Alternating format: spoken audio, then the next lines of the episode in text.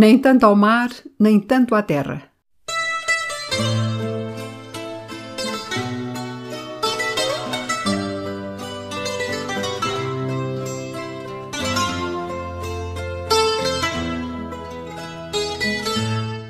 Temas avulsos de história, arte e literatura.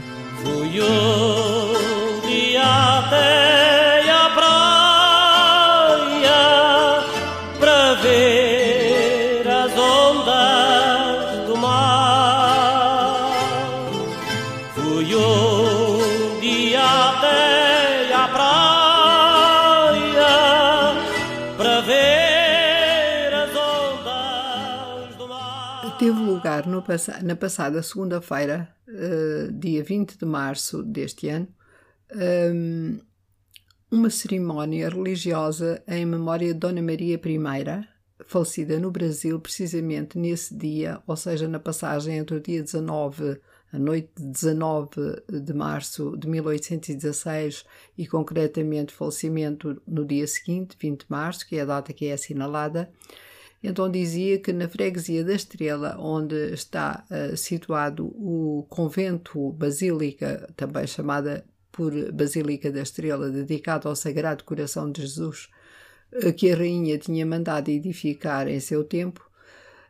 um, eu fui levada então a cabo uma, uma cerimónia religiosa em memória desse momento e dessa efeméride que ocorreu em 20 de março de 1816.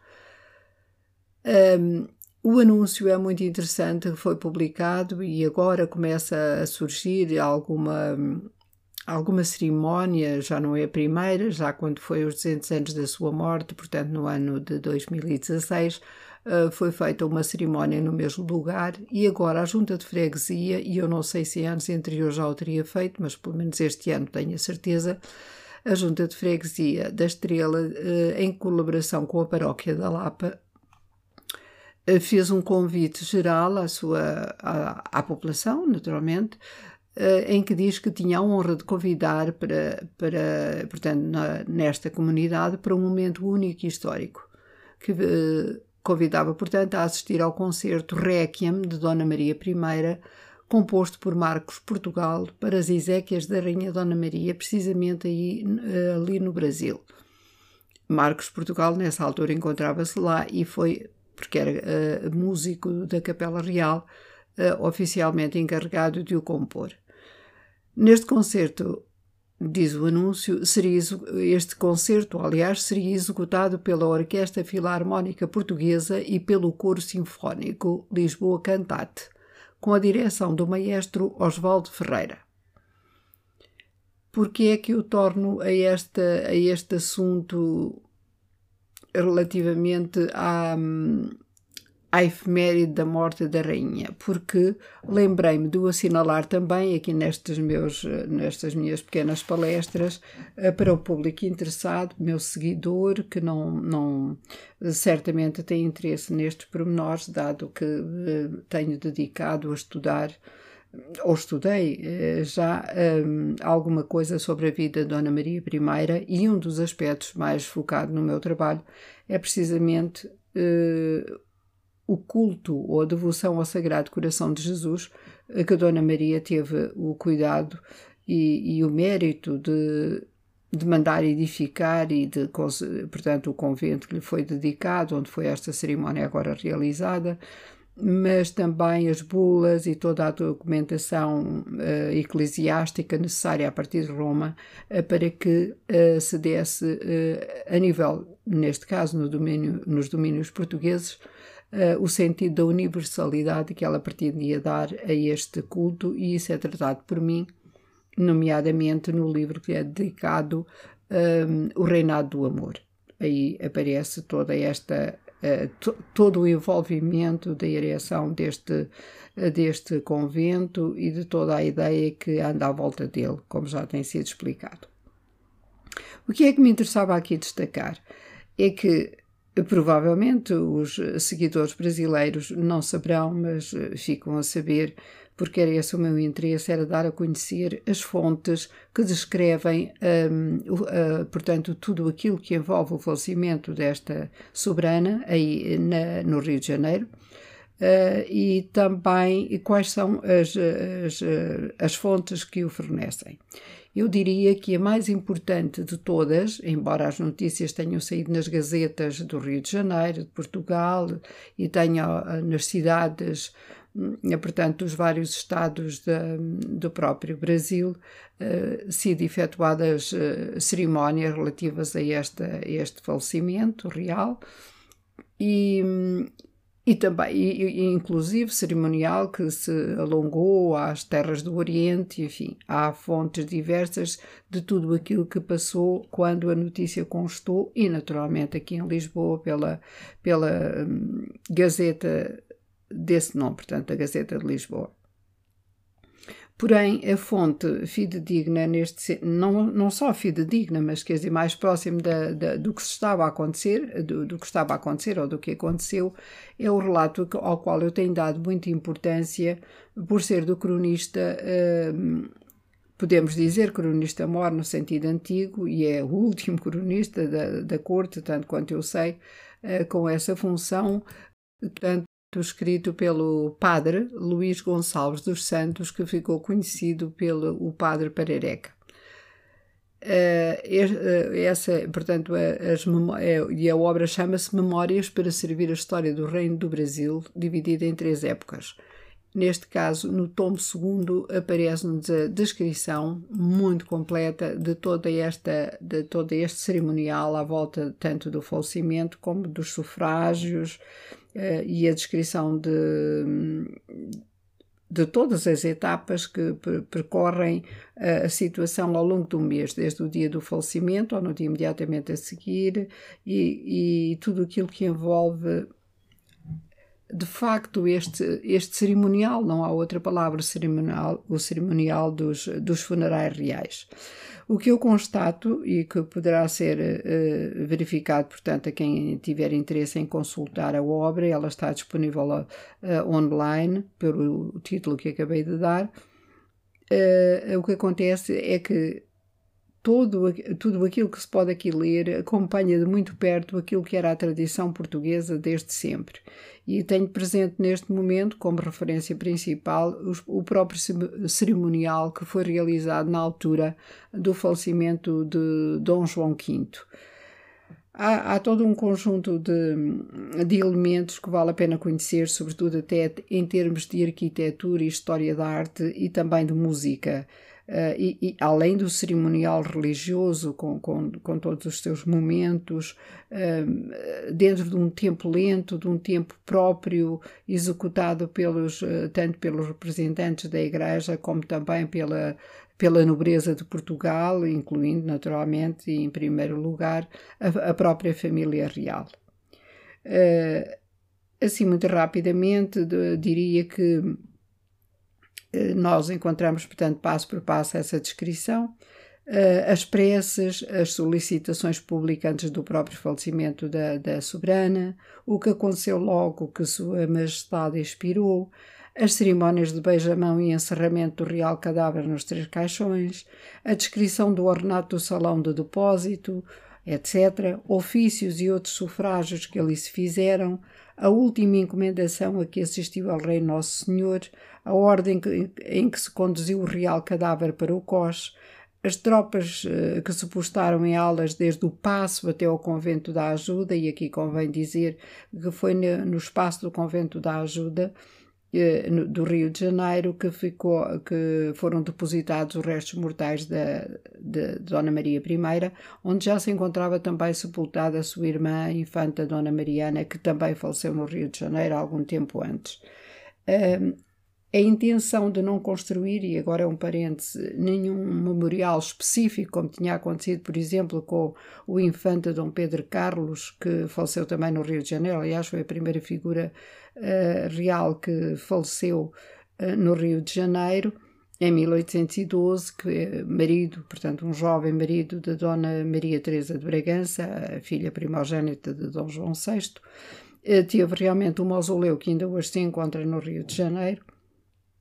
salvo erro, no convento do Carmo, uh, com, com a ideia de ficar, e ficou definitivamente aí no Rio. O que acontece, no entanto, na relação e na diferença é que uh, a intenção foi aquilo que depois se vai verificar, era de que o corpo, em dada altura, pudesse, ou restos mortais, melhor dizendo, de Dona Maria, assim como de sua irmã, viessem para Portugal. E tinha justificação, hum, por um lado, porque Dona Maria I uh, veio a repousar com um cerimonial idêntico quando a corte regressou depois a Lisboa, uh, muito, muito próximo daquilo que tinha sido, embora não tão ostensivo, evidentemente, também não era necessário, mas que foi a trasladação dos ossos uh, de, desde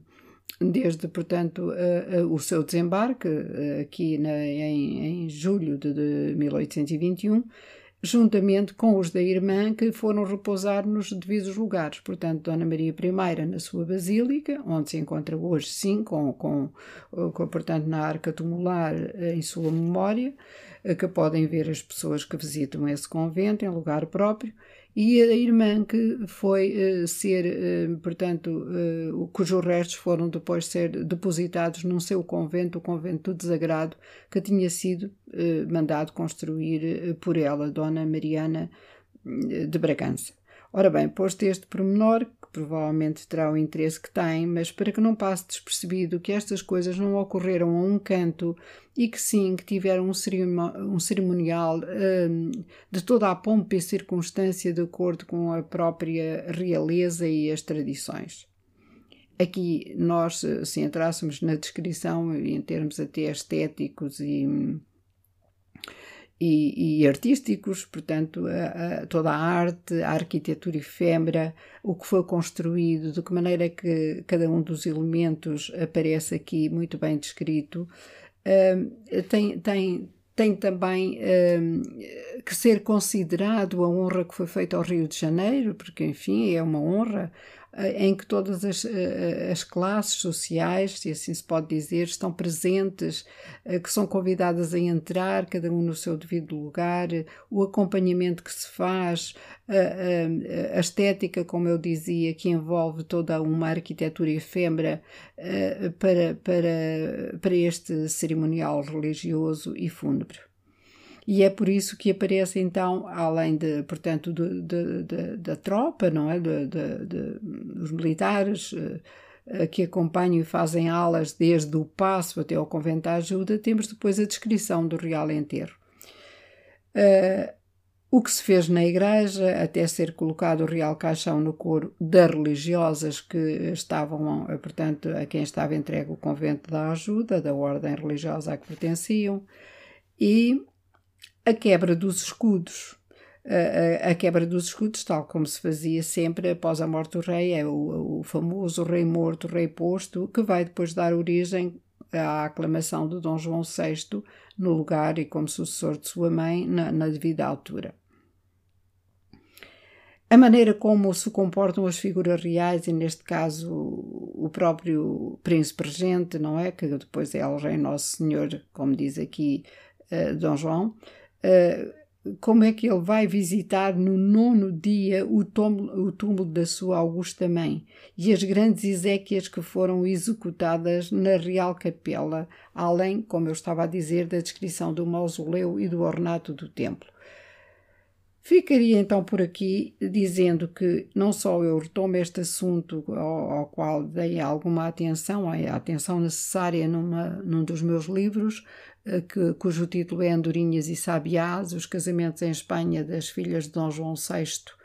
uh, portanto, que ocorreram precisamente nesse ano da morte de Dona Maria e que por causa da saída, e a saída que estava prevista, aliás, das, eh, das, das infantas para a Espanha, porque casaram em Espanha com dois irmãos, cada uma delas com dois, dois seu, um deles, não é? Naturalmente, Dona eh, Maria Isabel com Fernando VII e Dona Maria Francisca de Assis com Carlos Maria Isidro. Uh, essa, partida foi adiada por algum tempo, precisamente porque coincidia a data da saída aí do Rio de Janeiro, uh, precisamente com o dia que veio a ser, enfim, por infeliz coincidência, o da morte da, da, da rainha. Trato disso aí, portanto, dizendo quais são as fontes, mas uma delas que também é interessante focar é a obra de Luís Joaquim dos Santos Marrocos, eh, que são as Cartas do Rio de Janeiro entre 1811 e 1821. Estas cartas são muito interessantes pela descrição do seu dia a dia do Rio de Janeiro nas missivas que são enviadas por Luís, eh, Luís Marrocos eh, para Portugal, para Lisboa, para seu pai. Tanto o pai tinha sido bibliotecário uh, da Biblioteca da, da Real, Biblioteca da Ajuda, ainda no tempo da família real em Portugal, e depois o filho irá, é este Luís Marrocos, que irá acompanhar toda aquela documentação, toda, uh, toda, toda a informação necessária, não só no ponto de vista diplomático para consulta, como tratados e, e outras eh, importantíssimas eh, documentos, que alguns dos quais acabaram por ficar no regresso da família real, ficaram aí no Rio de Janeiro. Eh, além do padre, então, Parareca, que, de quem eu me servi pela sua descrição relativamente àquilo que acabo de referir. Ainda que o assunto não seja muito agradável, porque sempre se está a tratar de um falecimento, mas por toda esta grande uh, uh, ostentação real, a última, e neste caso uh, da soberana, que foi também do, Rio, de, de, do Brasil e de Portugal, Dona Maria I, que foi mesmo soberana de título e de jure de de, do Reino Unido, Portugal e Brasil, de Portugal, de Portugal, Algarves e Brasil, uh, ou Portugal, Brasil e Algarves, melhor dizendo, foi ela porque ainda foi elevado o Brasil à condição de reino no ano de 1815, como é sabido, sendo ela ainda viva. E, portanto, muitas vezes esquecemos, pensamos que foi Dom João VI só, mas não só num sentido único, uh, rei de, desse, desses domínios em conjunto, desses reinos, mas sim o, o título primeiro foi uh, atribuído por eh, natural, portanto, correlação com o facto, por ser um ano antes da sua morte, portanto, ela ainda era viva e, portanto, é ela a primeira a primeira soberana destes reinos unidos, sendo que o título depois passou para Dom João VI. Ficaria então por aqui. Este cerimonial merece a pena, no meu entender, ser entendido dentro deste grande contexto histórico e, e, e final, e de encerramento de uma realidade que termina em 1822 e é reconhecido oficialmente a partir de 1825, da separação do Brasil, mas eh, convinha realmente recordar a grandeza deste momento. Uh, para concluir, eu deixarei a indicação do, dos links para quem tiver interesse em ouvir, uh, neste caso do link de, do Requiem, do Requiem de, de, Marcos Portugal, que foi cantado aí, portanto, nas cerimónias fúnebres, nos momentos certos, porque, enfim, não é tudo no mesmo dia, como acabei de dizer, uh, é ao longo de um mês que, que, que, decorrem as cerimónias, cumprindo, portanto, todo um, um calendário litúrgico e, e, sufragista de sufrágios, uh, portanto, e que deixo e que espero que aqueles que, mesmo que não tenham um grande interesse ou um grande gosto por este tipo ou por este género musical, vale a pena apreciar, porque foi não só escrito no Rio de Janeiro, como foi cantado no Rio de Janeiro. Diria, no entanto, em aula de conclusão, eh, que há um outro Requiem, que por acaso até é meu preferido em relação a este Marcos Portugal, que é composto por um compositor brasileiro uh, que também tem saído das sombras e que, pela sua beleza, o aproxima pela sua naturalidade mais daquilo que é a tradição uh, pré-romântica, na medida em que Marcos Portugal, sendo já mais jovem e tendo uma outra escola e um outro entendimento, uh, da música, não é? E da composição, sem fugir à temática, acaba por já estar uh, eivado de algum classicismo uh, século de século de século XIX, enquanto o de José Luís Maurício Garcia é, é, realmente mais próximo daquilo que seria talvez a tradição religiosa e, e, sacra deste género musical. Convém então referir que ele é natural do Rio de Janeiro e que aprendeu ainda em seu tempo toda a composição musical, de que se revelou realmente um, um belo compositor e por essa razão foi elevado a primeiro capelão, a primeiro um, sim, mestre da, da Capela Real, no, quando Dom João VI chegou ao Brasil, o futuro Dom João VI, naturalmente, a corte chegou ao Brasil e o fez reconhecendo o grande mérito enquanto compositor. Também, então, para comparação, fica o link relativamente um, a este compositor do seu Requiem, ambos, quer um quer outro, em honra da soberana Dona Maria I. E hoje ficamos por aqui. Era uma noite formosa, toda